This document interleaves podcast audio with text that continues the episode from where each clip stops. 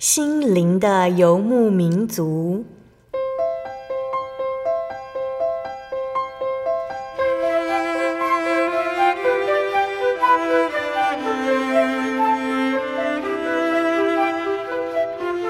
在这个谁都不管谁的后现代社会里，每个人的心灵都是游牧民族。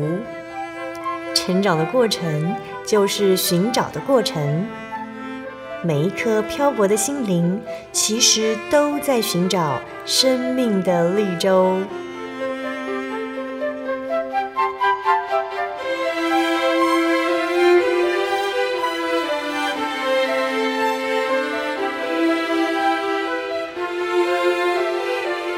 本节目由真耶稣教会台湾总会制作，欢迎收听。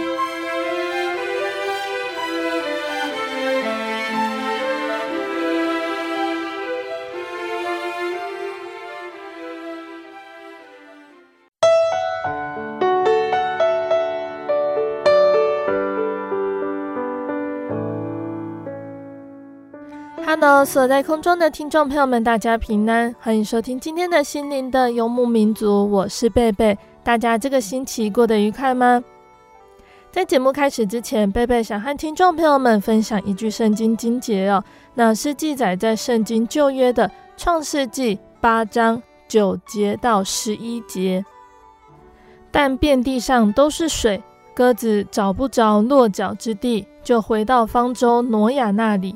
挪亚伸手把鸽子接进方舟来，他又等了七天，再把鸽子从方舟放出去。到了晚上，鸽子回到他那里，嘴里叼着一个新拧下的橄榄叶子。挪亚就知道地上的水退了。亲爱的听众朋友们，从这段经节里面呢，我们可以知道，这段呢是在讲圣经里面挪亚那个时候。大洪水之后呢，水还没有完全退去，挪亚一家人和动物都在方舟上。我们大家有没有想过哦，待在方舟里面是什么样的感觉呢？想想动物的味道，还有每天没完没了的喂食它们、清理粪便。想一想，挪亚一家人有多疲惫，多么渴望下船。当他们看到鸽子没有落脚之地，无功而返，又是多么的失望哦！那过了漫长的七天，挪亚再次放出鸽子，全家人殷殷等待，等待。终于到了傍晚，鸽子回来了。他们看到鸽子回来，可能有一点失望，但随即发现它嘴里叼了一样东西，是新摘下来的绿叶。他们已经一年不曾见到新生的植物了。他们知道苦难即将结束。再过了七天，挪亚再次放出鸽子，这次鸽子没有回来。终于呀，他的家人和动物都能够下船了。亲爱的听众朋友们，我们都会遇到期望的事情迟迟不发生的状况，例如久病不愈、考试前的准备。存钱买想要的东西，或者是祷告祈求的事物，但是当期望终于实现，所有的等待都值得了，可以欢欣雀跃了。所以，愿我们这样子向耶稣祷告：亲爱的主，我发现自己有的时候会说“我等不及了”，但其实我们可以等，而且能够从等待中学到很多。等待结束的时候，我欣喜异常，心中充满喜悦。请帮助我记得，等待有时是一件好事。阿门。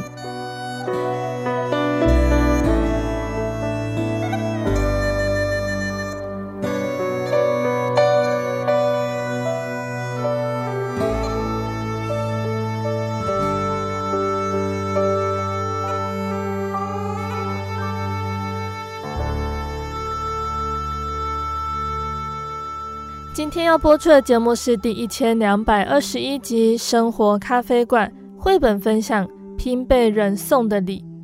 今天在节目中呢，贝贝要来和听众朋友们分享《拼被人送的礼》这本呢，是由杰夫·布兰坡还有杰尔蒂·马肯合作完成的绘本故事。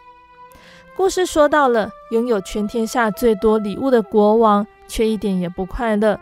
直到有一天，国王发现最需要的礼物是一床拼被，可是拼被人说什么也不愿意送给他。国王生气了，他想尽办法，却不能够让拼被人为他织漂亮的拼被。最后，国王只好答应他的要求，就是将皇宫里面所有的礼物都送给别人。可是，所有的礼物他都很喜欢，国王真的可以得到拼被人的礼物吗？这会是个什么样的故事呢？接下来，我们就一起来聆听拼被人送的礼。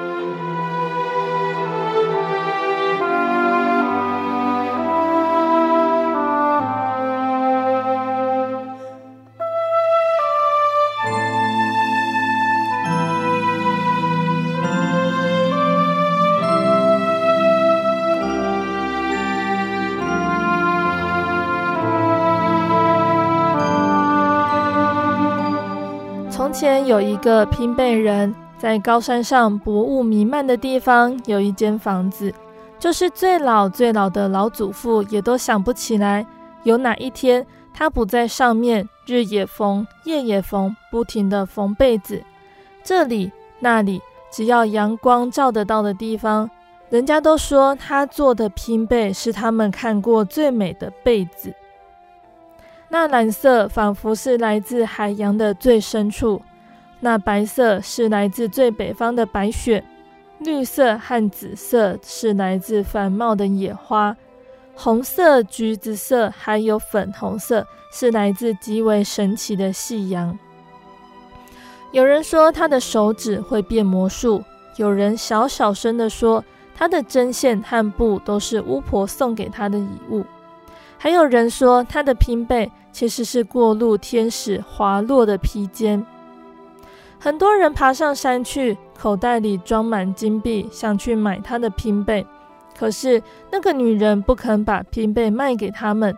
她告诉每一个来敲门的人说：“我的被子只送给穷人或者是无家可归的人，不给有钱人。”一年中最冷最暗的夜里，这个女人会从她的山顶来到山脚下的市镇。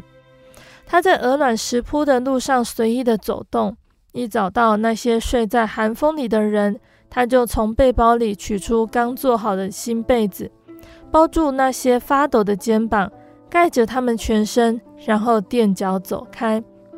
第二天早晨，他给自己冲一杯热腾腾的黑莓茶，他开始缝制新被子。那个时候呢，有一个很强壮又贪心的国王，他最喜欢的事情就是收礼物。每年所收到的礼物几百几千件，他都觉得不够，所以他颁了一道命令：国王每年都要庆祝生日两次。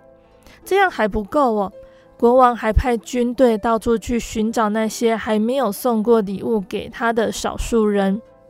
几年下来，世界上最美的东西，国王几乎都有了。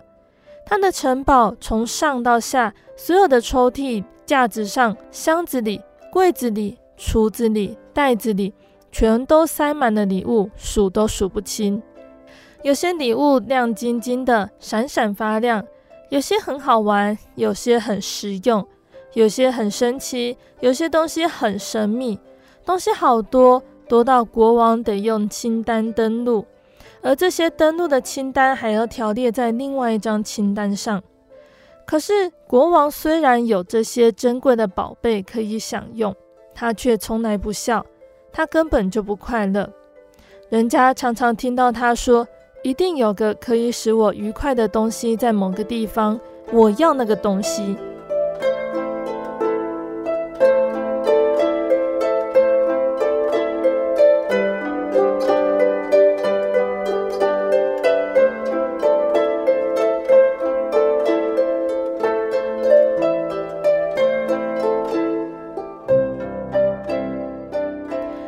一天，有一个士兵冲进皇宫，带来了消息：山上有个神奇的拼被的人。国王顿足，他说：“怎么搞的？这个人到现在还没有送我礼物，没有送我他做的拼被吗？”士兵回答他说：“他的拼被子送给穷人，再多的钱他都不卖。国王怒吼说：“带我的马来，加派士兵一千名。”他们就这样出发了，去找那个做拼被的人。可是到了他家，那个拼被人他只是淡淡的笑说：“我的被子只给穷人，还有没有被子的人。我一眼就看出来了，你不穷，你也不是没有被子好盖。”国王要求他说：“我要一床你做的拼被，它可能是唯一能够让我快乐的东西。”那个女人想了想，她对国王说：“把你的东西每一样都当礼物送人。”然后我就加缝一床拼被，你每送一件礼物，我就加缝一块料子。最后，当你的东西都送完了，你的被子也就缝好了。国王喊道：“把我那些珍贵的宝藏全都送人，我不送人家东西，我只收礼物。”说完，他就命令士兵抢夺拼被人手上有美丽星星的被子。可是，当他们全部冲上来的时候，他把被子摔出窗外，被子被一阵狂风带上天，飘得又高又远。国王大怒，他把拼被人带下山，走过市镇，赶上另一个山头。他叫皇家铁匠打造一副手铐，把它铐在一块石头上，石头就在山洞门口。山洞里有一只熊正在睡觉。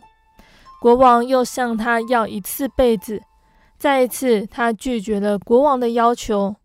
国王回答他说：“那好，那好，我就把你留在这里。熊醒来时，我肯定他会把你当成好吃的早餐。”后来，熊睁开眼睛，看见那个妇人在他的山洞，他用有力的后脚站起来，大吼一声，震得女人的骨头嘎嘎作响。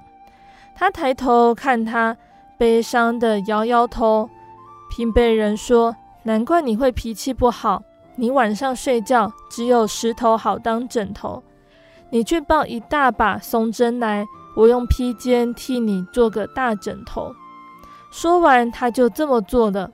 从来没有人对熊那么好过，所以熊替他折断手铐，并且邀他一同过夜。那现在呢？我们回头来看看国王。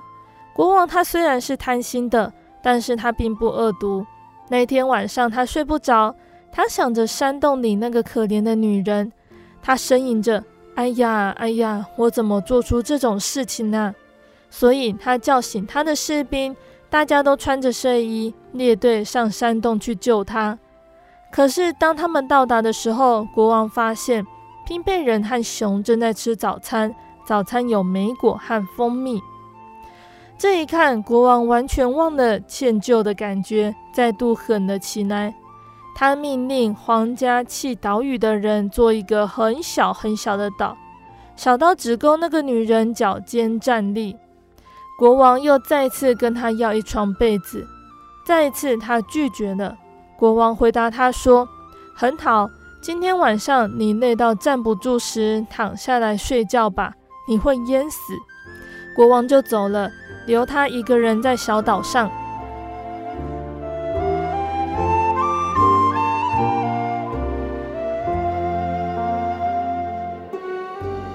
他一走，平被人看见一只麻雀飞越大湖。冷风凛冽，看起来麻雀飞不了大湖，到不了对岸。平被人叫麻雀停在他肩膀上休息。这只可怜疲惫的麻雀全身发抖。女人用自己的紫色背心替它做了一件大衣，鸟温暖了起来，风也停了，鸟便飞走。可是麻雀非常感谢拼被人为他所做的事。不久，天空暗了下来，满天麻雀如云，千千万万的麻雀翅膀鼓动着，它们冲下来，合力用喙把它叼起来，安全送上湖岸。那天晚上，国王又睡不着了。他想着那个独自站在小岛上的女人，他痛苦呻吟：“哎呀，哎呀，我怎么做出这种事呢？”他又叫醒睡眼惺忪的士兵，穿着睡衣列队到大湖去释放那个女人。可是他们一到湖边，却发现她坐在大树上，给众麻雀缝小小的紫色大衣。国王大叫：“我放弃！你要我做什么才肯给我一床拼被？”那个女人回答他说：“我说过，等你东西都送人，我就缝一床拼被送给你。而且你每次送出一件礼物，我就在你的被子上加一块料子。”国王大哭：“我做不到，我爱我那些珍贵的美丽东西。”女人回答他说：“可是，如果那些东西无法使你快乐，有什么好呢？”国王叹息地说：“你说的不错。”国王把他说的话想了好久好久，几个星期就在他的思绪中流逝了。他终于自言自语道：“啊！”好，如果我非放弃我的宝藏不可，那就放弃吧。国王回到他的城堡，从屋顶找到地下室，找出他舍得送出去的东西。国王皱起眉来，终于送走一粒弹珠。可是得到那粒弹珠的小男孩却回报给他一个灿烂的笑容。国王回去再找更多的东西。他总算找出一堆绒布大衣，到镇上送给衣着褴褛的穷人。他们都好高兴，上街大游行，在街上走来走去。可是和往常一样，国王还是没有笑容。接着，国王找出一百只跳华尔兹的蓝色暹罗猫，还有十二条鱼，那些鱼像玻璃一样透明。后来，国王命令。把他用真马来跑的旋转马游戏带出来，孩子们高兴欢呼，围着他翻跟斗。这个时候，国王脸上才有那么一丝丝的笑容。国王四下张望，他看见跳舞的跳舞，玩耍的玩耍，他也看见他的礼物所带来的快乐。有一个小男孩来拉他的手，邀他一起跳舞。现在，国王真的笑开了。这下子，他真的放声开怀大笑了。他大叫：“怎么会这样？我怎么会因为把东西送掉而那么快乐呢？把东西全部拿出来，立刻拿出来！”同时，拼被人信守他的诺言，开始帮国王缝制特别的拼被。国王每送出去一件礼物，他就在他的拼被上加缝一块料子。国王不停地给啊送的，最后镇上的人没有一个不曾接到国王的赠礼。国王决定走出皇宫，走进大世界，找那些可能会需要他的赠礼的人。国王出发前答应拼被人，他每送出去礼物，就请一只麻雀回来告诉他。早晨、中午、晚上，篷车不断驶出市镇。每一车都堆满国王的奇珍收藏。一年一年的过去，传递消息的麻雀飞回来，拼被人的窗前报告：国王的篷车上载的东西越来越少，他的宝物在世界各地都变成了微笑。而拼被人夜以继日的缝缝缝，一块一块的料子不断加上去，国王的拼被越来越美丽。终于。有一天，一只疲惫的麻雀飞入拼被人的窗户，在他的针上啄了一下。他知道那是最后一只送信的麻雀了。他缝上最后一针，动身下山去找寻国王。他找了很久，才找到国王。国王的黄袍已经破烂不堪，他的脚趾露出鞋子外边，他的双眼却闪亮出愉悦的光彩。他的欢笑如雷一般响亮。拼被人从袋子里拿出国王的拼被，铺张开来，好漂亮的一床被子，引来蜂鸟与蝴蝶围绕着飞舞。垫着脚尖，他把被子轻柔地裹在国王身上。国王喊着：“这是什么？”那个女人说：“我很久以前答应过你，当你自己变成穷人的时候，我才会给你一条被子。”国王太阳一般的笑，使得青绿的苹果掉落，花朵都转向他。国王说：“不过我并不穷，我可能看起来很穷，可是我的内心满满的幸福记忆，那都是赠与与接纳所带来的。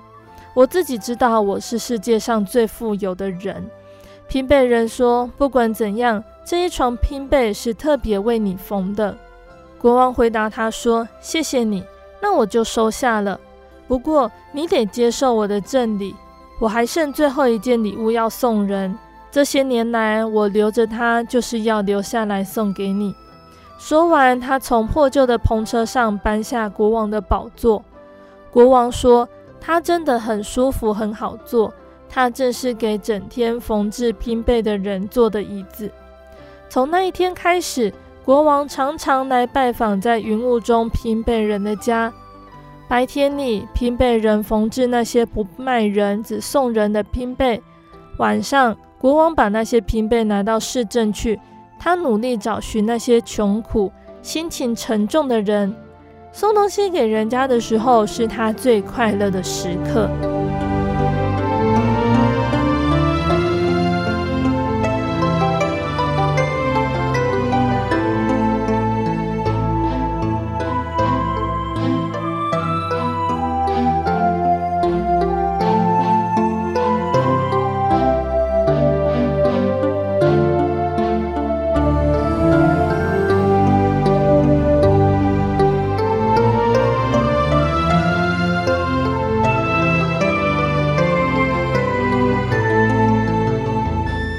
亲爱的听众朋友们，今天的绘本就分享到这里呢。今天贝贝和大家介绍《拼贝人送的礼》这本绘本故事，让我们想到了什么呢？贝贝在阅读这本绘本的时候，想到了“施比受更为有福”这一句话。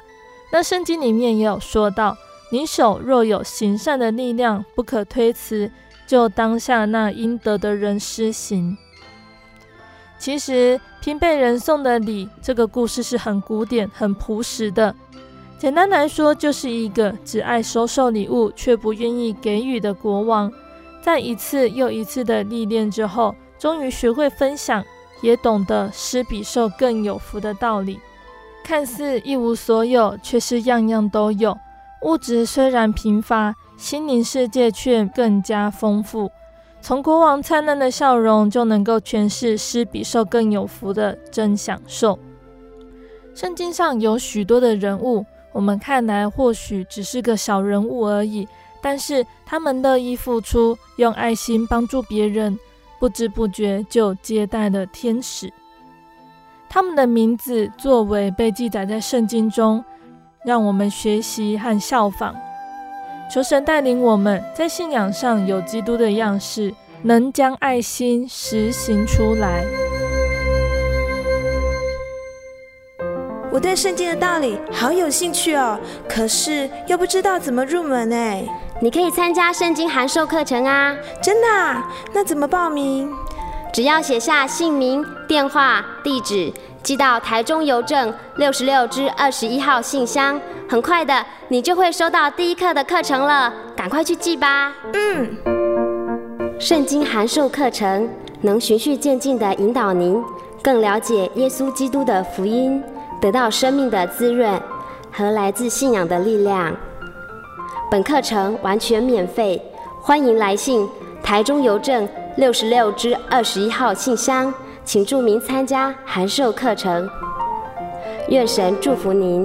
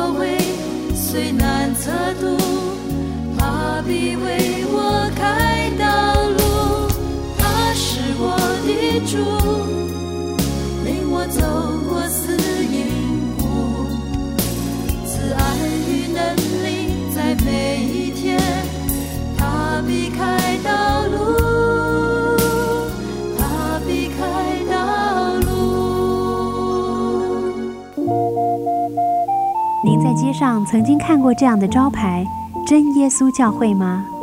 也许您很想，但是却不好意思进来看看。其实我们真的非常欢迎您。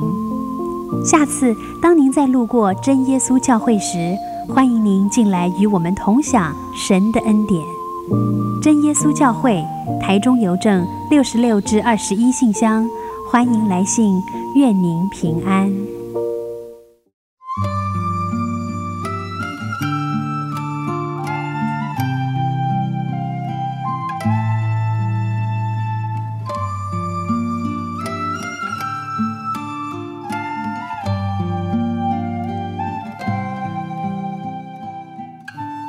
亲爱的听众朋友们，欢迎回到我们的心灵的游牧民族，我是贝贝。今天播出的节目是第一千两百二十一集《生活咖啡馆》绘本分享《拼被人送的礼》。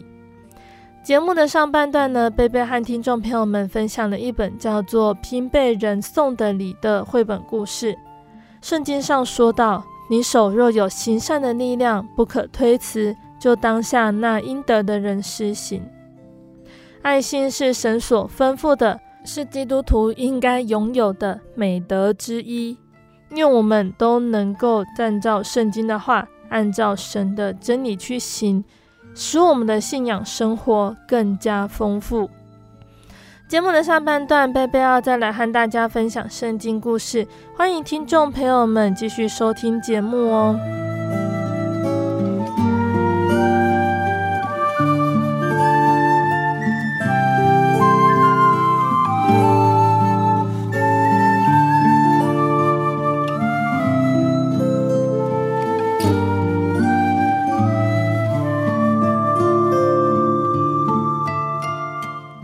爱的听众朋友们，上个月我们说到了犹大王约阿施他是如何受到保护登基做王的故事。他的姑姑约示巴还有姑丈耶和耶大保护他不受到亚他利亚的威胁，一直到了约阿施七岁的时候登基为王。在耶和耶大的帮助下，约阿施治理犹大国治理得非常好。还有重建圣殿，并且建立了奉献箱这个制度，得到神的喜悦。但是耶和耶大死后，约阿施就走偏了，他还杀了耶和耶大的儿子撒迦利亚。最后约阿施的下场十分的凄惨哦，他是被他的臣子所杀。那今天的圣经故事呢，我们要提到的是两个国王。第一个国王呢，就是约阿施的儿子亚玛谢；第二个国王是以色列王，一般我们都称他为耶罗波安二世。那我们要先来看犹大王亚玛谢的故事哦。亚玛谢的故事呢，是记载在列王记下第十四章的地方。犹大王约阿施的儿子亚玛谢登基，他登基的时候年二十五岁，在耶路撒冷做王二十九年。亚玛谢行耶和华眼中看为正的事，只是心不专诚。邱坛还没有废去，百姓仍然在那里献祭烧香。那国一坚定，亚玛谢就把杀他父王的臣仆杀了。他却没有自死杀国王之人的儿子，因为是照摩西律法书上耶和华所吩咐的，不可因子杀父，也不可因父杀子，个人要为本身的罪而死。那亚玛谢他还招聚犹大人，按照犹大人和便雅悯的宗族设立千夫长、百夫长，有数点人数，从二十岁以外能够拿枪拿盾牌出去打仗的精兵，总共有三十万人。又用银子一百他连得，从以色列招募了十万大能的勇士。那在这个时候呢，有一个先知来见亚玛谢，对他说：“国王啊，不要使以色列的军兵和你一同去，因为耶和华不与以色列人以法莲的后裔同在。你若要去，就奋勇征战吧。但神必使你败在敌人面前。”因为神能助人得胜，也能使人倾败。亚玛谢就问先知说：“可是我有给他们一百他连得的银子。”诶，先知就回答他说：“耶和华能够把更多的赐给你。”于是亚玛谢他就把从以色列来这些以法莲的军兵分别出来，叫他们回家。故此，他们甚恼怒犹大人，气愤愤地回家去了。那亚玛谢有了军队之后，他就壮起胆来，率领他的民到盐谷，杀了希尔人一万人。犹大人又抓住了一万人到山崖上去，从那里把他们扔下去，以致他们都摔碎了。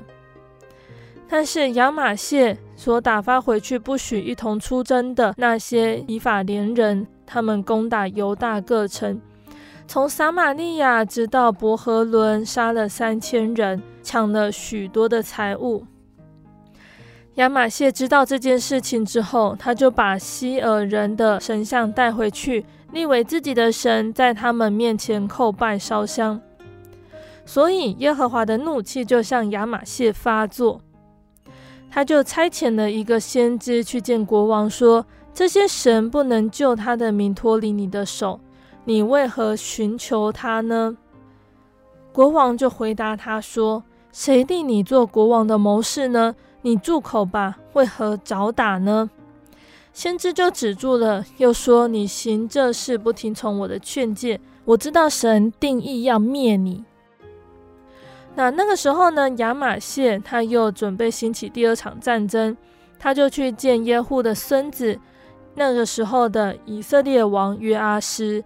对他说：“你来，我们二人相见于战场。”以色列王约阿施差遣使者去见犹大王亚玛谢，说：“利巴嫩的吉尼差遣使者去见利巴嫩的香柏木，说：将你的女儿给我儿子为妻。后来利巴嫩有一个野兽经过，把吉尼踩死了。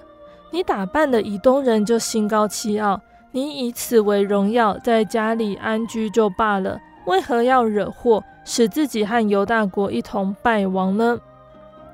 亚玛谢他却不肯听这话，于是以色列王约阿施上来，在犹大的伯示麦与犹大王亚玛谢相见于战场。犹大人败在以色列人面前，各自逃回家去。以色列王约阿施抓住了犹大王亚玛谢，回到了耶路撒冷。拆毁了耶路撒冷的城墙，又将耶和华殿里与王宫府库里所有的金银和器皿都拿了去，并且带人去为人质，就回撒玛利亚去了。那以色列王约阿施死后，犹大王亚玛谢他又活了十五年。亚玛谢其余的事都写在犹大列王记上。那自从亚玛谢离弃耶和华之后，在耶路撒冷有人背叛他。他就逃到拉吉，叛党却打发人到拉吉将他杀了，人就用马将他的尸首驮回，葬在犹大京城他列祖的坟地里。由大众名利亚玛谢的儿子亚撒利亚接续他父亲做王。亚撒利亚还有一个名字，我们可能比较熟悉，叫做乌西亚。登基为王的时候，乌西亚十六岁。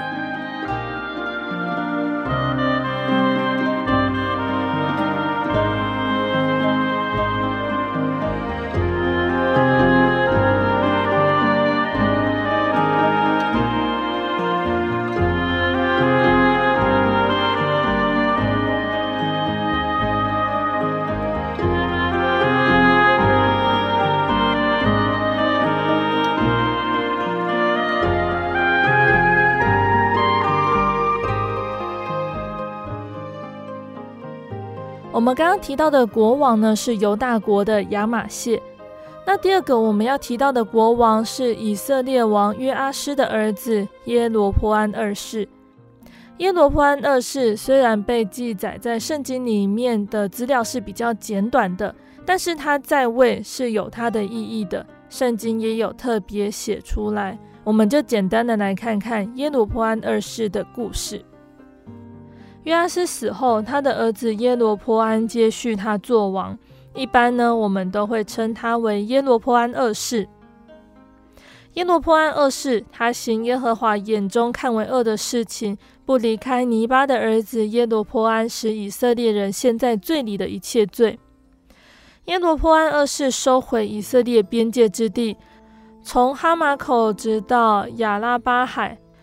正如耶和华以色列的神借他仆人加特西弗人亚米泰的儿子先知约拿所说的，因为耶和华看见以色列人甚是艰苦，无论困住的、自由的都没有了，也无人帮助以色列人。耶和华并没有说要将以色列的民从天下涂抹，乃借着约阿施的儿子耶罗波安二世拯救他们。耶罗波安二世其余的事，凡他所行的和他的勇力，他怎样征战，怎样收回大马色和先前属犹大的哈马口归以色列，都写在以色列诸王记上。耶罗波安二世与他列祖以色列诸王同睡，他儿子撒迦利亚接续他做王。那在以色列国耶罗波安二世当王的时候呢，因为他是行神眼中看为恶的事，在这个时候呢，神再次兴起了一位先知，这位先知叫做阿摩斯。阿摩斯他本来是在犹大国牧羊为生，但是他受到神的差遣，前往以色列。阿摩斯他就站在伯特利的市集，大声疾呼，斥责人民的种种恶行。他疾言吝啬地说：“你们这些做买卖的，欺诈你们的客户，你们用不公平的种，以致顾客得的永远比他们应得的少。你们定价高昂，穷人买不起你们的货品。当他们有能力的时候，你们又将好的物品收藏起来，而把次等货卖给他们。有人不能付账，你们就拿他做奴来忍受冻。”神绝对不能容忍你们这种行为的。那这个时候呢，阿摩斯他也见到迎面走来一位富有的妇人，她穿着漂亮的绣花长袍，又涂了名贵的香水。阿摩斯就说了：“你们这些妇女也当受指责，你们使丈夫到处骗人欺诈，把所得的金钱花在华服美酒上。”你们这些富足的人，只管整天坐在屋里，暴饮暴食，弹奏新曲，却不管你们的奴仆日夜劳碌，精疲力尽，却吃不饱。神要求的是仁慈和公平。神说要广行公义，以公平仁义彼此相待。可是呢，以色列民他们并不听神的话语。甚至呢，有一位祭司前来恐吓阿摩斯，对他说：“回到犹大去传你的道吧。”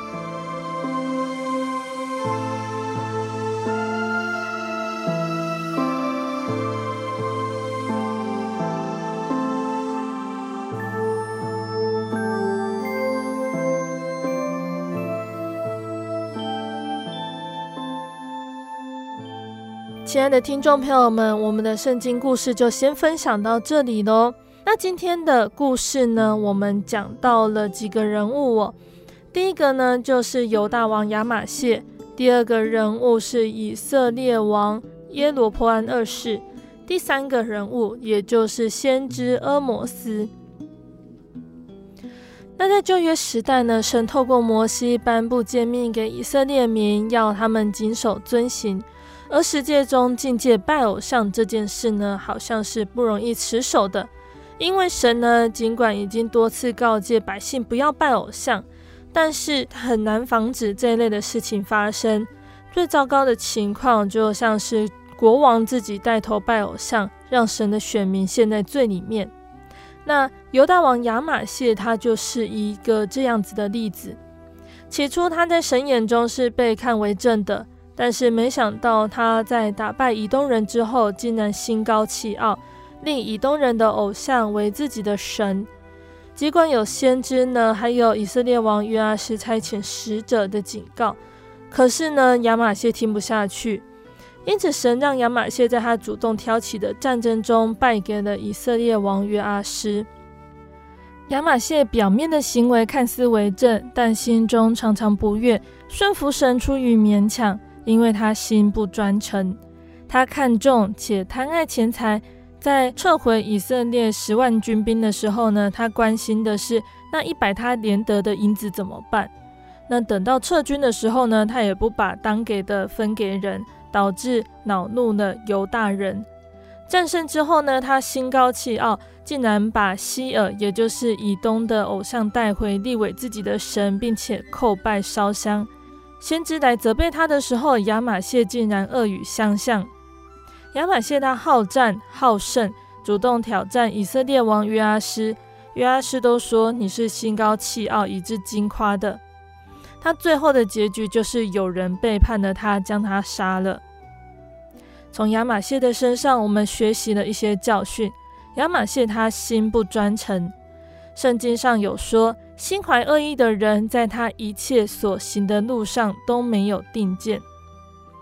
对于基督徒而言呢，金钱还有自我，常常是我们信仰上很大的考验。我们如何战胜心不专诚的迷惑还有冲击呢？外显的行为，像是言行举止，固然是很重要的，但是心思意念更为重要，因为一生的果效是由心发出的，所以要保守我们的心，胜过保守一切。亚玛谢他自高自大，眼中无人，目中无神。有的时候，我们是不是也像亚玛谢一样的偏执己见，为了报复而生，为了战胜别人而活呢？这些都是心高气傲在背后作祟哦。圣经的箴言还有说到：骄傲在败坏以先，狂心在跌倒之前。基督徒应该将圣经的道理实践在生活，是本分，更是应许。如果我们因为神的恩典祝福满满，却让自己在人前夸口、心高气傲，这样子的赏赐就是枉然的，最终唯恐落入了像是亚马逊一样，神定义要灭你的这样子的下场，这是多么可怕！这是我们需要谨慎的。而我们提到篇幅比较短的耶罗波安二世的兴起。是因为耶和华看见以色列人甚是艰苦，无论困住的、自由的都没有了。但是神是怜悯、有恩典、有丰盛慈爱的神，他怜悯他的子民，不愿意他们的名被涂抹，所以借着耶罗波安二世来拯救他们。耶罗波安二世是一位行恶的以色列王，可是神却借由他收回以色列人的土地。很多时候呢，神会用世人想不到，甚至看来很愚拙的方式拯救人类脱离苦难。那在神的所有恩惠中呢，最大的莫过于是主耶稣十字架上的救恩，让我们脱离罪的辖制。所以，我们应当存着感谢的心去回报，做神喜悦的儿女，身体力行，做他美好的见证，来造福更多的人。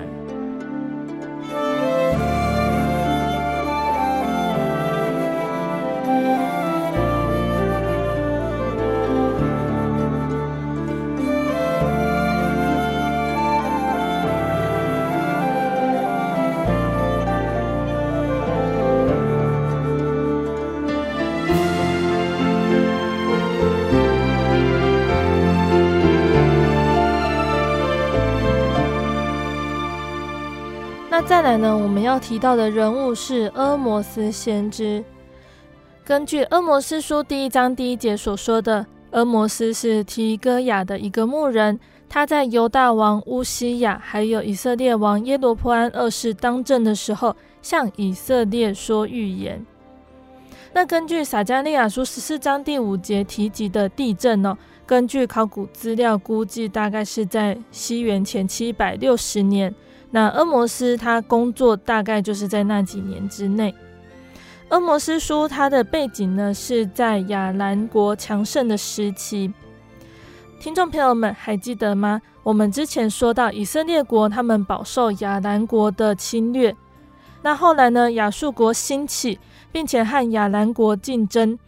那个时候，以色列国才逐渐恢复元气。在那个国际情势矛盾、列强争夺的时期中呢，是以色列国复兴的好机会。耶罗波安二世得以收取他父亲约阿施的战果。那在阿摩司书第六章里面，还可以看到以色列国那些将领的骄傲，还有自豪的话。那时他们在约旦河东又获得的胜利。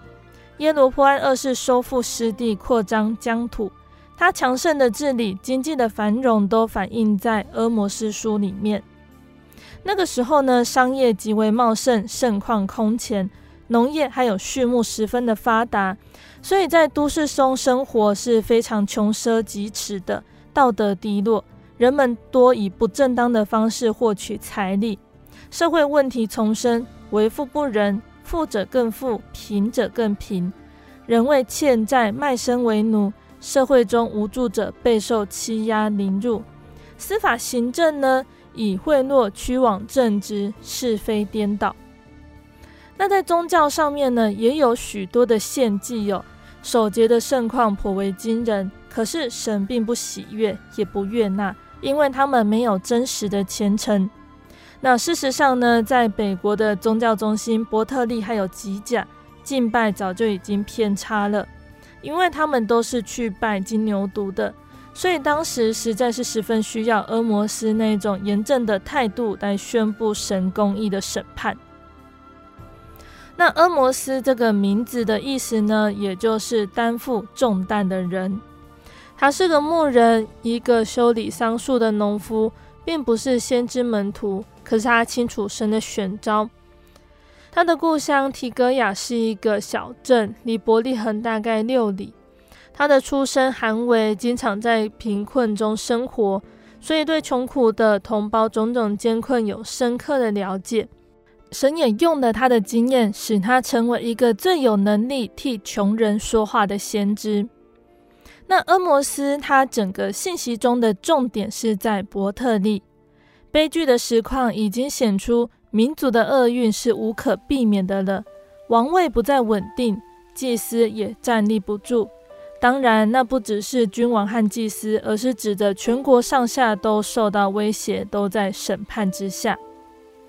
阿摩斯和之前的先知有一点不同，他除了对于道德的强调之外，更加注重宗教思想，而不只是预言将来时局的发展以及站在历史中的作为。他也十足的采取智慧传统的格调，可以说是将智慧传统放在先知的职位中，将两者合在一起。这样，他也为先知运动开创新的动向。那。阿摩斯书里面主要的信息呢，我们可以分成三个。第一个就是警告列国，它是记载在阿摩斯书第一章、第二章的地方。第二个是惩罚以色列，是在第三章到第六章的地方。第三个是异象，还有复兴，是记载在第七章到第九章的地方。比较特别的呢，是在第九章十一节到十五节，这里有提到建立大卫倒塌的帐幕。那这一段呢，是一个复兴的应许。这里实际上是说重建大卫的国权，那也预表着基督国度的建立。这个就是神应许大卫，你的家和你的国必在我面前永远坚立的真正应验。阿摩司书的结论表明，以色列的结局不是神的心意。历史证明呢，以色列人他们败亡并没有了结，他们即使被掳到外邦，希望并没有消失。神还有新的信息给予他们新的应许，救恩的预言必将实现。神对大卫的祝福，甚至是在被掳之后仍然有效。神的信息何其广大久长！他挽回以色列的厄运，完全扭转整个局势。但是以色列还必须学习顺从，这个是神的工作。他先广行赦免，在审判之后还有赦免与拯救。那重建大卫的帐幕这个词呢，在《使徒行传》十五章十六节到十七节，雅各长老的言辞中有特别引用到这一段话，说明神的救恩是怎样选取外邦人归于自己的名下。所以，《阿摩司书》里面的结语呢，不只是针对当代以色列的历史，它更是预言以后救赎的情况。神要建立他的子民，不只是以色列人，更是信服于基督的外邦人，也就是现在我们所说的教会。那所以，我们也可以知道，哦，《阿摩斯书》的信息呢，不只是对于以色列人有效，对于今日我们每一个人、每一个基督徒都同样有效。所以，神仍然透过《阿摩斯书》或者是圣经的其他经卷，向我们每一个人说话。所以，我们要多祷告、多读经，来聆听神要向我们所说的话，来明白神的真理。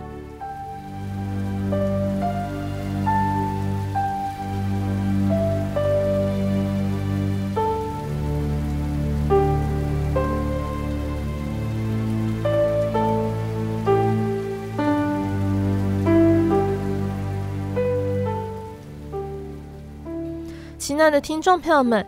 贝贝今天分享的故事内容，大家都有记住了吗？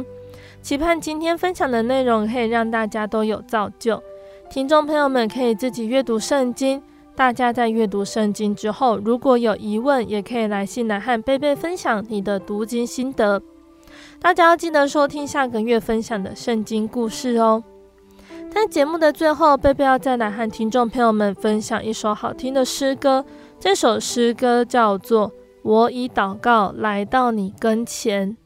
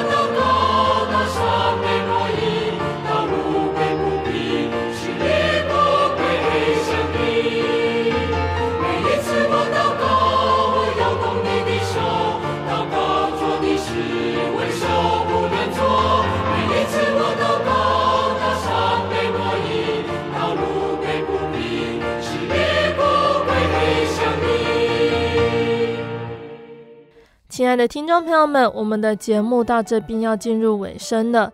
如果你喜欢今天的节目，欢迎来信索取节目 CD。如果你在收听节目之后，想要更了解真耶稣教会和圣经道理，欢迎来信索取圣经函授课程。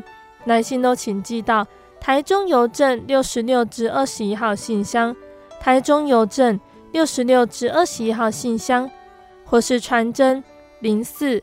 二二四三六九六八零四二二四三六九六八，诚挚的欢迎听众朋友们来到真耶稣教会参加聚会，一起共享主耶稣的恩典。谢谢你收听今天的节目，我是贝贝，我们下个星期再见哦。我的心是一只鸟，飞行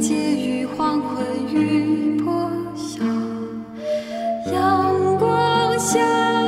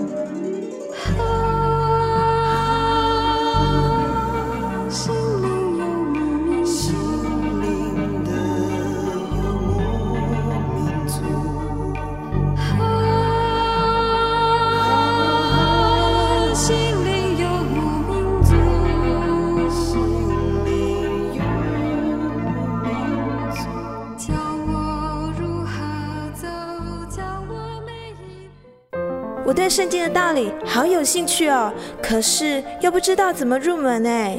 你可以参加圣经函授课程啊！真的啊？那怎么报名？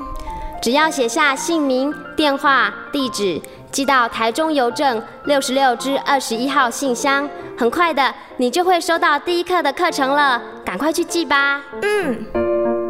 圣经函授课程能循序渐进地引导您更了解耶稣基督的福音，得到生命的滋润和来自信仰的力量。本课程完全免费，欢迎来信台中邮政六十六之二十一号信箱，请注明参加函授课程。愿神祝福您。